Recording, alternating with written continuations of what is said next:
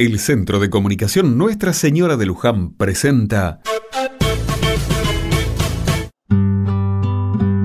Otra mirada. Viento del este, lluvia como peste.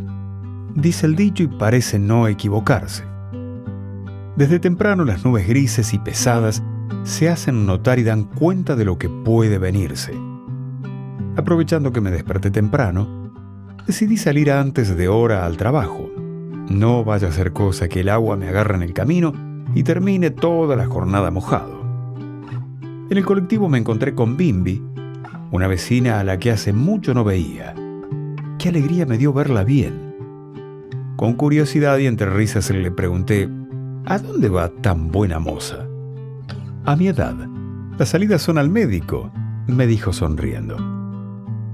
Bimbi tiene diabetes una enfermedad crónica que aparece cuando el páncreas no produce insulina suficiente o cuando el organismo no la utiliza eficazmente. La diabetes es una enfermedad silenciosa que a simple vista no da señales y puede ser detectada con un simple análisis de sangre. Los controles médicos y una dieta saludable son fundamentales a la hora de controlar los niveles de azúcar en sangre.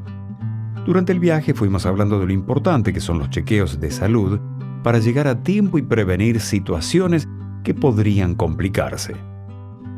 Hoy es el Día Mundial de la Diabetes, una jornada para conocer un poco más sobre esta enfermedad que afecta, en principio, al 10% de la población argentina. Hasta hace algún tiempo, la diabetes era una afección principalmente de adultos mayores. La vida sedentaria, los ultraprocesados y la ingesta de azúcar desmedida a edad temprana trae aparejado un fenómeno que preocupa. Cada vez es más común la enfermedad en niños y adolescentes. Los chequeos médicos a tiempo, una buena alimentación y actividad física pueden hacer la diferencia. La diabetes es una enfermedad silenciosa que cuando habla puede ser tarde.